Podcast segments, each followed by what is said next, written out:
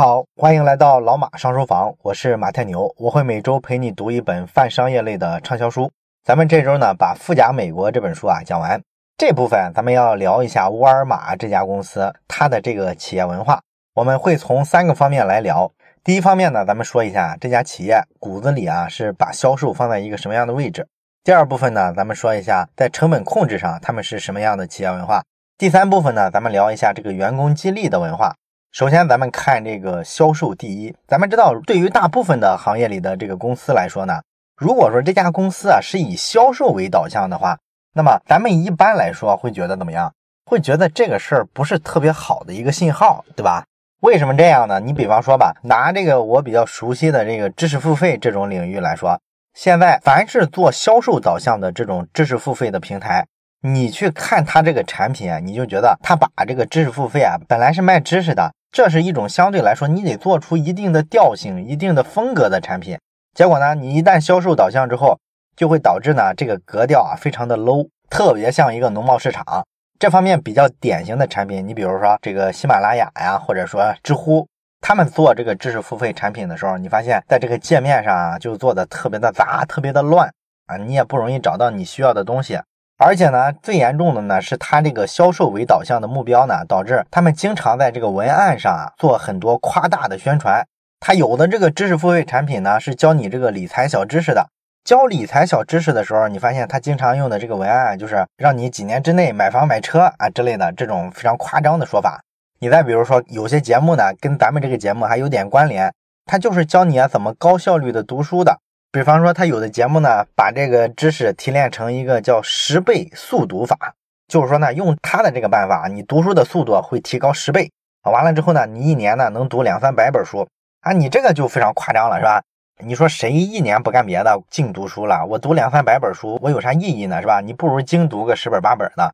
你要真读那么多，我也不觉得真能消化多少啊。你还不如上豆瓣上去啊，看两本书评拉倒呢。而且呢，这种内容呢，你可能拿着它的内容来一听，你发现，哎，还真被你猜对了。它真的里边告诉你啊，有些书不用亲自去读，看看别人的读书笔记就行了。你说这种内容，他怎么好意思叫一个知识付费嘛，是吧？但是呢，像这种类型的产品呢，还非常非常多。所以呢，这就让你总体啊，对这些平台啊，对这个知识付费这种产品啊，觉得特别的不喜欢。这就是你的这个销售导向创造的一种让人很讨厌的感觉。所以说，销售第一对于一家普通公司来说，这不是一个特别褒义的词儿。通常来说，甚至还有些贬义。但是，销售第一这个提法啊，对于零售行业，这是唯独一个不一样的一个感觉。你作为一个零售行业，不管是线上的像淘宝啊，还是说线下的各大商超，你会发现呢，如果你不以销售为导向，那你就算不上是一个合格的一个零售商。你去看淘宝，淘宝界面其实也挺乱的。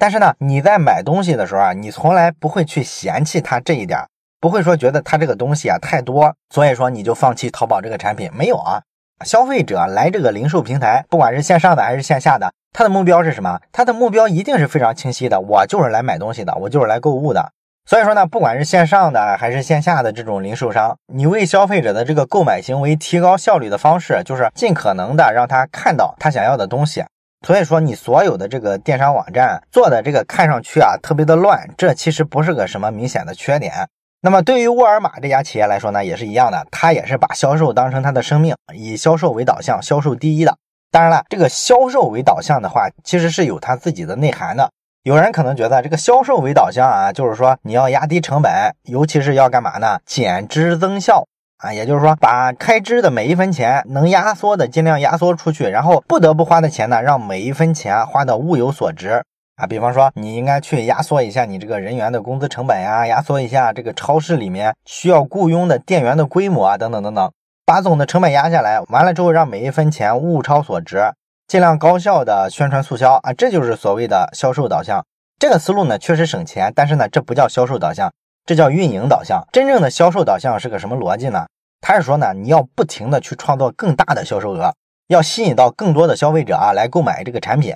所以你看啊，这大概跟前面那种思路的区别是什么呢？后一种说的是开源，前一种呢说的是节流。那你说开源好还是节流好呢？如果你的目标非常远大的话，你是这么一家企业的话，你应该把视野啊放在开源上。为啥呢？因为如果你用运营的这种方式，以节流为主的这种思考逻辑的话，你很容易啊把这个业绩做的比较平，因为你为了控制成本，为了降低风险，肯定不会做特别大力度的在销售上的这种刺激和调整。所以说你很容易不温不火，时间久了呢，你就很容易走下坡路。而以销售为导向呢，就不会有这个问题。它实际上等于你一直不停的在提高你这个企业销售额度的上限，所以呢，它就会造成你这个企业成长特别快。那么咱们其实在第一期的时候说了，这个沃尔玛这家企业呢，它不太像咱们讲的这种比较多的互联网公司啊，没有那么多让人大开脑洞的这种销售技巧之类的。不过呢，后来我想了一下，好像这么说也不太合适。为什么呢？因为这些互联网公司所谓的这些成惯例、成体系的打法呢，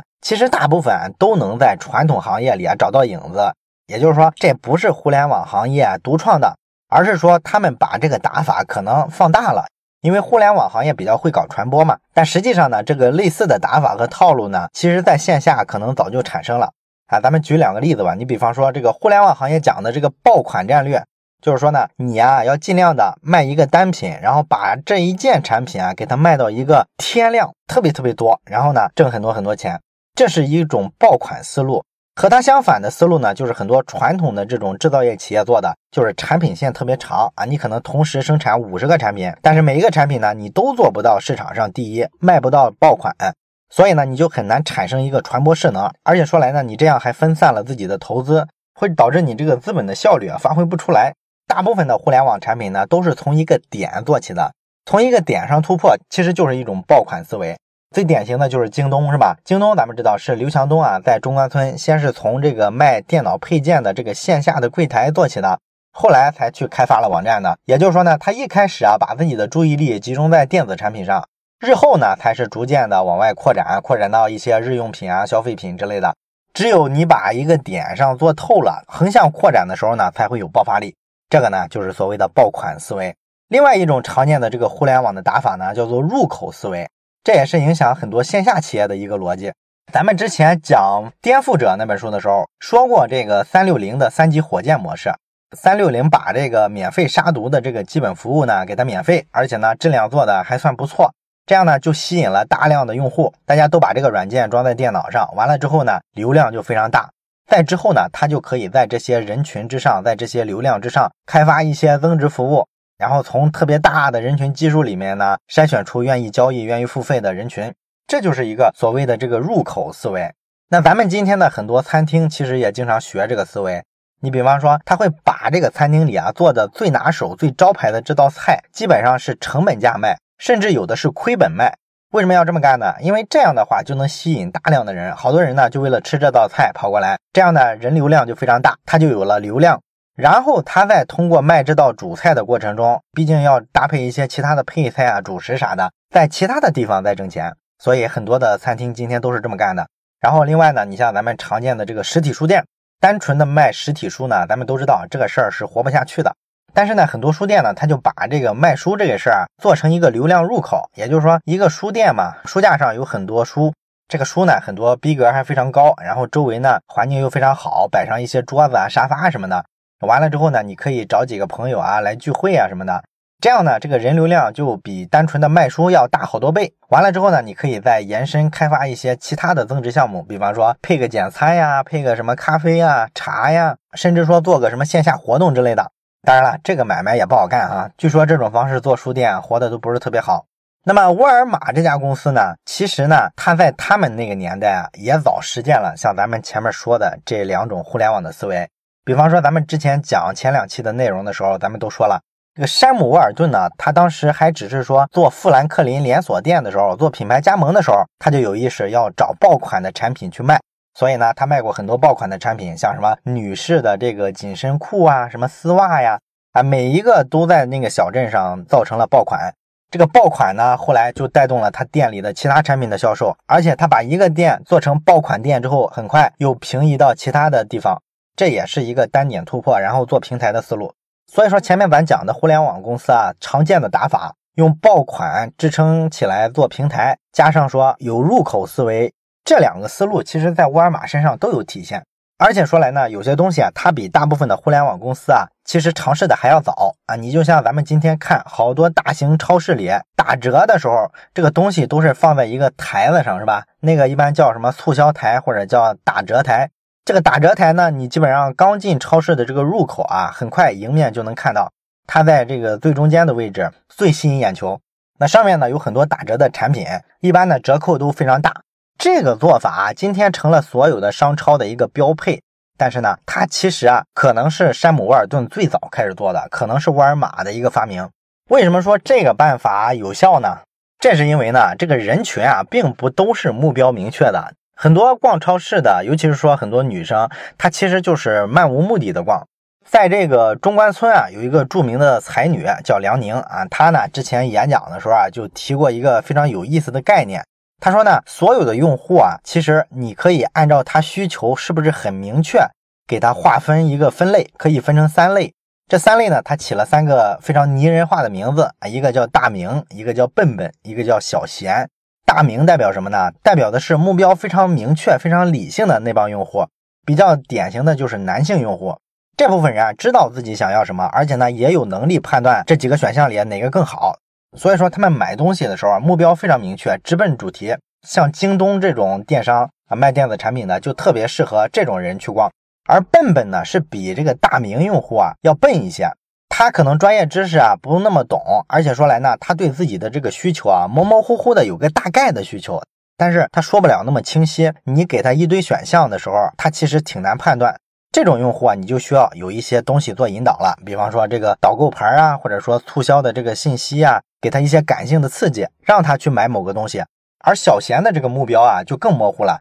他甚至没有特定的目标，他可能买东西的时候根本就没有需求，他本来只是闲逛，正好看到了一些感兴趣的东西，他可能也会形成购买。所以说，你按这个需求的强弱，其实可以分成这三类用户。那么你拿这个互联网的理论，你再去看一下这个沃尔玛的超市的这个促销台的导购的原理，你就明白了。我可能有些产品，比方说床垫吧，它在这个床上用品区啊，是一个流量非常小的区域。你要是说把一张床垫在那个床上用品区标出一大牌子来，我打八折，这个看到的人太少了，是吧？基本上只有大名用户，我正好是缺了这个东西，我直奔那儿去，我才能看到。而对于这个小贤用户和这个笨笨用户，他一定是看不到的。所以说，沃尔玛的这个创意啊，做出一个固定的台子来，上面专门放特价的东西，这就是很聪明的一招。这样呢，不仅说大名用户一进超市就能看到，而且呢，像笨笨用户和小贤用户可能看到之后也会去做一个消费。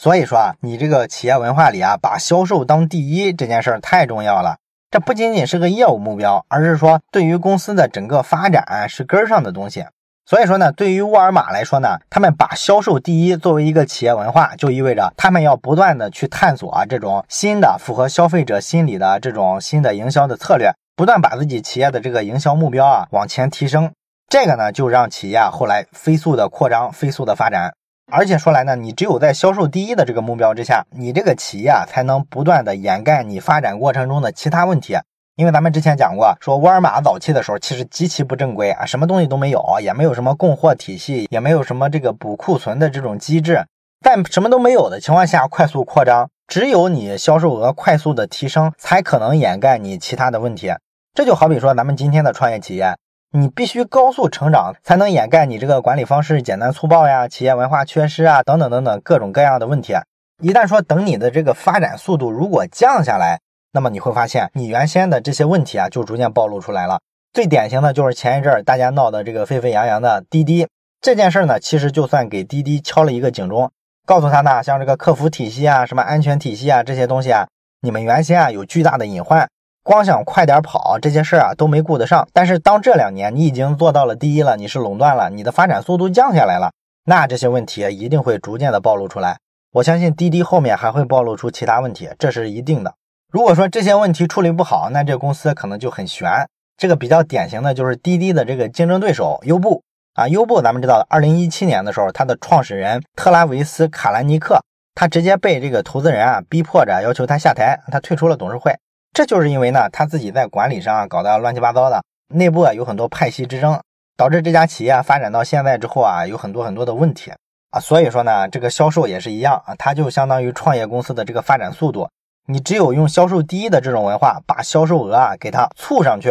这样呢，你才算是给自己争取了空间和机会来弥补你其他方面缺失的这些问题。这是咱们说的第一条文化，销售第一。第二条咱们要说的这个企业文化呢，就是为了消费者啊，不停的去控制成本。咱们前面讲销售第一的目标里说了，销售第一呢，这不代表说他们就不重视节省成本。你像山姆沃尔顿，他作为一个企业家，他都节省到那个地步啊，他这家企业的文化，他能浪费得了吗？肯定不可能啊！控制成本这事儿也是直接写进了沃尔玛这家公司的基因里的，而且这也是个没办法的事儿，因为零售行业真的利润太低了，你要是不节约成本啊，那你会很痛苦的。为了节约成本呢，他们有很多规定啊。你像沃尔玛这家公司啊，规定你出去采购的时候，这个差旅费啊不能超过进货款项的百分之一，就导致他们早期的时候，你像沃尔顿和他们的高管去什么纽约之类的进货的时候，他们为了省这个差旅费，都是走路在麦迪逊广场啊各个店之间转的，根本就不打车。而且说呢，咱们之前也提过好几回了，他们那句名言是吧？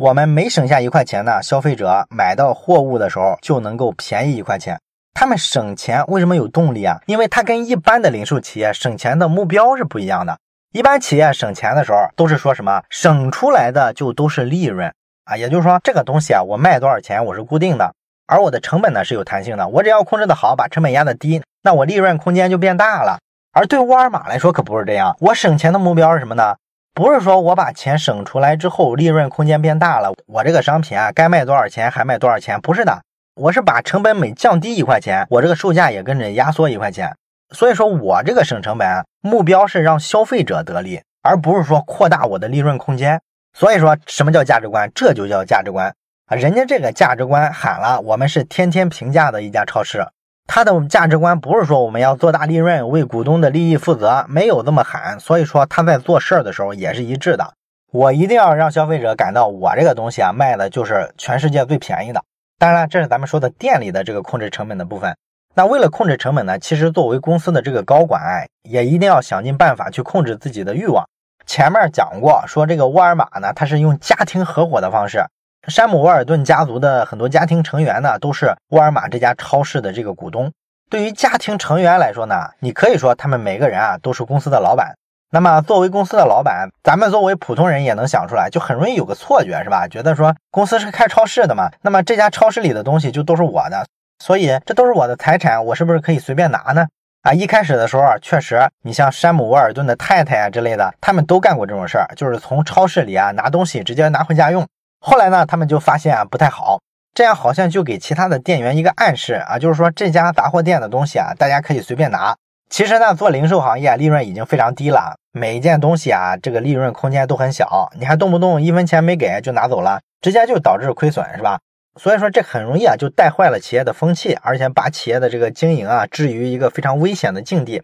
他们商量了一下，觉得我们作为公司的这个创始人啊，应该以身作则。不能这样了，以后呢拿任何东西啊都要花钱。从此之后啊，他们就从沃尔玛拿东西开始付钱了。而且后来呢，这个沃尔玛不是中间要上市嘛？上市的时候呢，其实当时呢，山姆沃尔顿做了一个决定，他想把一家报社买下来，因为当时沃尔玛有好多家超市，经常要印一些什么宣传海报之类的，有印刷的需求，所以说他就想买一家报社，因为报社一般都是有自己的印刷厂嘛。把报社买了之后，就可以直接自己印刷了，这样能降低成本。而这家报社呢，正好是山姆沃尔顿的儿子和一个外边的一个合伙人，他们两个人联合创立的。那沃尔顿就觉得，那我直接用我个人的名义把这个报纸啊给你们收了吧。收了之后，我就直接给沃尔玛公司用。他为这事儿呢，花了六万五千美元。结果没想到呢，上市的时候，人家这些做审计的人就不同意了。这些什么会计师啊，什么律师啊，就跑来跟他说，你不能这么干，你这不就关联交易了吗？你相当于说，你山姆沃尔顿有一家自己的公司，然后这家沃尔玛呢，你是他的股东之一，然后你用自己的公司跟这个公司直接做交易，算是他上游的这个供应商了。你这不是自己的东西左口袋倒右口袋吗？你这就很容易关联交易啊！完了之后，你上市了之后，人家老百姓怎么敢买你的股票？人家不怕买了这个股票之后，让你倒腾倒腾，把这个上市公司的利润都倒到这家报社里去，最后都是你赚了，是吧？你想想，这是有这个关联交易的可能性的。而且你要这样也通不过审查呀，所以呢，这个山姆沃尔顿一想，哎，也对哈，那这样吧，我就把这家报社卖给沃尔玛这家公司，让公司出钱把它收了，不就完了吗？这样不就相当于说沃尔玛有一家子公司啊，他就是做报社印刷生意的，所以呢，他想六万五的原价卖给公司，哎，但是呢，你上市公司嘛，要求很严格的，人家要求啊，按正常的市场价评估资产，正好因为这个山姆沃尔顿呢比较会买东西，他把价压得非常低。而这个市场价一评估呢，又比这个高，结果呢，沃尔玛呢买这个报社呢，啊，就评估出来的价值呢是十一万美元，于是呢，他就付了十一万美元买了这个报社。但是呢，没想到过了几年之后呢，这个山姆沃尔顿的儿子和他外部的那个合伙人呢，他们觉得又想把那家报纸啊再买回来，这时候呢，就需要从沃尔玛公司去把这个报纸的股份给他收购。然后这又涉及到上市公司，又得做些评估啊什么的。结果呢，他这个儿子和合伙人呢，就为这张破报纸啊付了一百一十万美元。你看这几年的功夫涨了这么多，所以你别看这个破报纸，它其实没什么特别大的利润，但是你一牵扯到上市公司就很麻烦。家里人呢为这个事儿呢就多付了好多钱。那这些事儿呢就说明他们一家人呢打死都不会说利用沃尔玛上市公司的身份给自己谋福利啊，宁可说自己牺牲一些东西。这是因为呢，沃尔玛这家公司呢，已经不是他们家的了，而是说一家公众的公司。这可比咱们国内的很多公司动不动割韭菜高明到不知道哪里去了。当然，你可能说，这不是说了一个没有搞关联交易的这么一个例子吗？这是说明他们道德高尚啊。这个跟省成本有什么关系呢？这个关系大了。咱们经常说，你做事儿要守规矩啊，守规矩的意思是什么呢？其实就是省成本。真正不省成本的，都是那些走歪门邪道的。你像你这个公司啊，如果说你上游的这些供货商啊、采购方啊，都是你的这个亲戚，什么小舅子啊、姐夫之类的做的公司，然后你拿这家大公司呢，利益都输送给他们，这个事儿啊，早晚要把公司拖垮。所以说，这个人情的成本就是最高的。而像沃尔玛这种做法是最省成本的，它没有基于人情关系的这种溢价在里边，不会说因为我认识你啊，我就买你的东西买的特别贵。所以说，不把他们家庭合伙人之间的这种所谓的大公无私，简简单单的理解成是道德选择的话，你就会发现呢，其实善良呢是一种非常高明的商业智慧。这是咱们说的第二点，成本控制。第三点，咱们要说的这个企业文化上，就是说这个员工激励的问题了。那么说到员工激励呢，这个沃尔玛有一个做法特别有意思，他们的这个员工啊都是自称合伙人的。当然了，这个事儿不是所有人都认啊。你像美国的很多媒体啊，就经常报道批评沃尔玛，说他们是血汗工厂。在咱们这本书里呢，山姆沃尔顿呢他自己也有反思啊。他说自己啊一开始的时候确实有点这个意思。他早期的时候啊，确实给员工的这个工资压的是非常狠的。后来有一个成为沃尔玛高管的人啊，他叫查理鲍姆，他回忆说啊，他在一九五五年的时候加盟到山姆沃尔顿的这个店里工作的时候。当时啊，他给店里的这些小姑娘发工资呢，就是一个小时五十美分。发了一次工资之后呢，他于心不忍，他觉得，哎呀，这个太荒唐了，这钱怎么这么少？所以呢，他就第二个星期的时候啊，擅作主张把这个工资啊提高到七十五美分每个小时。这么干了之后呢，这个沃尔顿就不高兴了，就来找他说：“你怎么可以这么涨工资？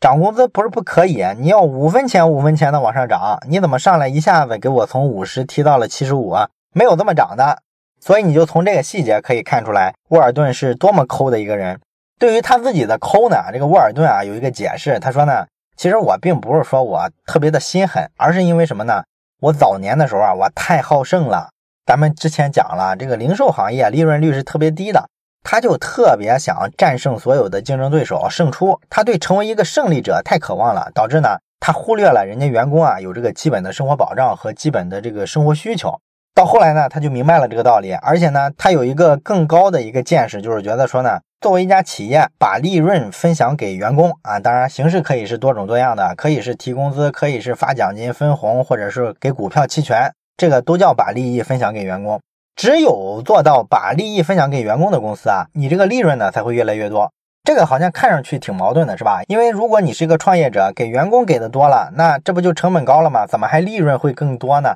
这是因为呢，它有一个传递效应。你作为资方怎么看待劳方，那么劳方就会以同样的态度去看待顾客。也就是说，你待你员工不好，那么员工呢就待这个顾客不好。所以说呢，这个沃尔顿认为呢，这个好的公司应该是怎么样，能够让员工享受你这个公司发展的成果。早期的时候公司不行，那大伙愿意拿工资低于市场价，然后加班很多，这个都很正常，因为大家为了一个共同的理想。但是，当这个企业开始起色、开始发展、开始盈利的时候，一定要记得让员工能够分享到成果啊，这事儿特别重要啊！当然了，这个听起来非常简单啊，但是实际上绝大部分创业者是做不到的。而沃尔玛的建议呢，就是当你立住脚之后，有了利润之后，一定要善待员工，然后让员工呢以同样的视角啊去对待顾客，这是一个正向循环，长久来看会把你的利润其实是在增加上去。你给员工的这个工资溢价呀，其实是值的。但是呢，很多这个零售企业其实走的路子都不是这样，他们走的路子就是咱们前面聊的这个运营的思路，就是想办法把这个员工工资压下来，各方各面的这个投入啊都减下来，完了之后呢，省下来的钱投到广告宣传上去啊，做一些哗众取宠的推销，因为他们觉得呢，这个钱花在推销上会直接带来顾客，你花在员工身上有啥用？所以说呢，这就是一种恶性循环了，因为员工肯定不会好好对待顾客。啊，结果呢，这个顾客呢就很难形成是一个回头客，只能是一个一锤子买卖，这就导致呢，你想获得新的顾客，还得继续去砸钱投广告，这个生意做成这样就是一个负面循环，就很痛苦了。那么沃尔玛在七十年代的时候呢，在公司上市之前就做了一个员工的这个福利分享计划，做了这个分享计划之后呢，很多的员工呢就拿到了很多收入。你像《富甲美国》这本书里啊，就讲了一个他们的这个卡车司机的例子。他说：“这个卡车司机啊，一九七二年开始啊，就给山姆沃尔顿工作。那会儿呢，沃尔顿给他的这个许诺是说，你要是跟着我干超过二十年的话，我保证你能够从公司的这个利润分享计划里啊，能拿到十万美金。七十年代的时候，十万美金可是一笔巨款啊。这个卡车司机觉得，哇，这么多钱，我这辈子都没见过。结果真的过了二十年，到九十年代的时候，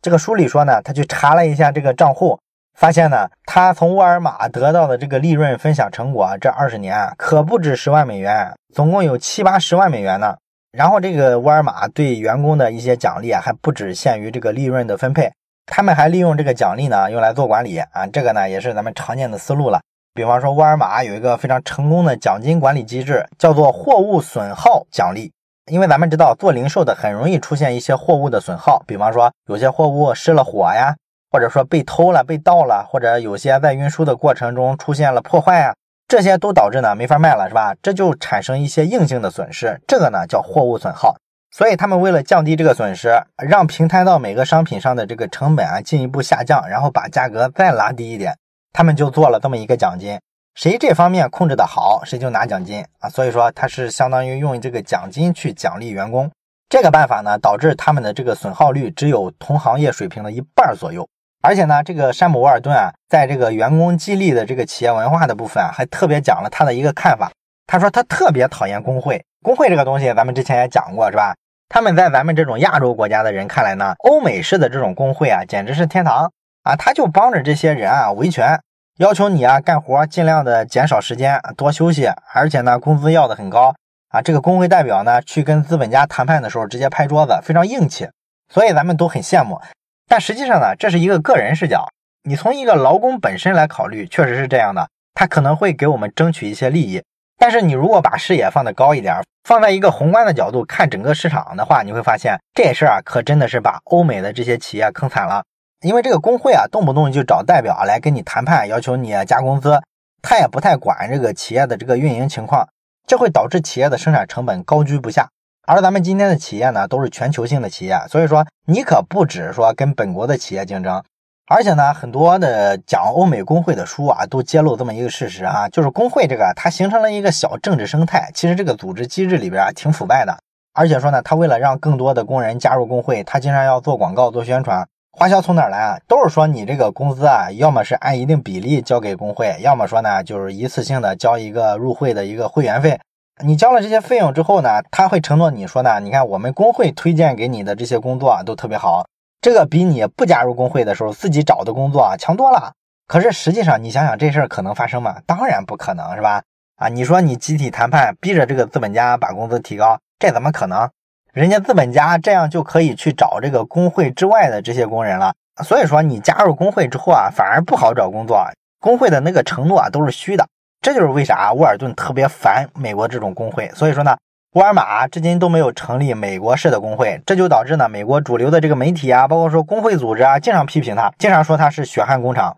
但是呢，也正是因为他坚持住了，没有做这种员工工会的制度，导致呢，这家企业啊，算是美国目前为数不多的还能在这个比较终端的消费品领域啊，获得一定竞争优势的企业。而其他的，你像这个几大汽车厂，早就被这个日本车打得不要不要的了。所以说，沃尔顿是很懂经济学的。好了，这就是咱们讲的关于沃尔玛这家公司的三点企业文化。希望这本书呢，对你啊能够有所启发和帮助。如果你喜欢咱们节目的话，也非常欢迎你关注老马商书房的小程序，或者把它推荐给其他的需要的朋友。谢谢。我是马太牛，这里是老马上书房，咱们下本书再见。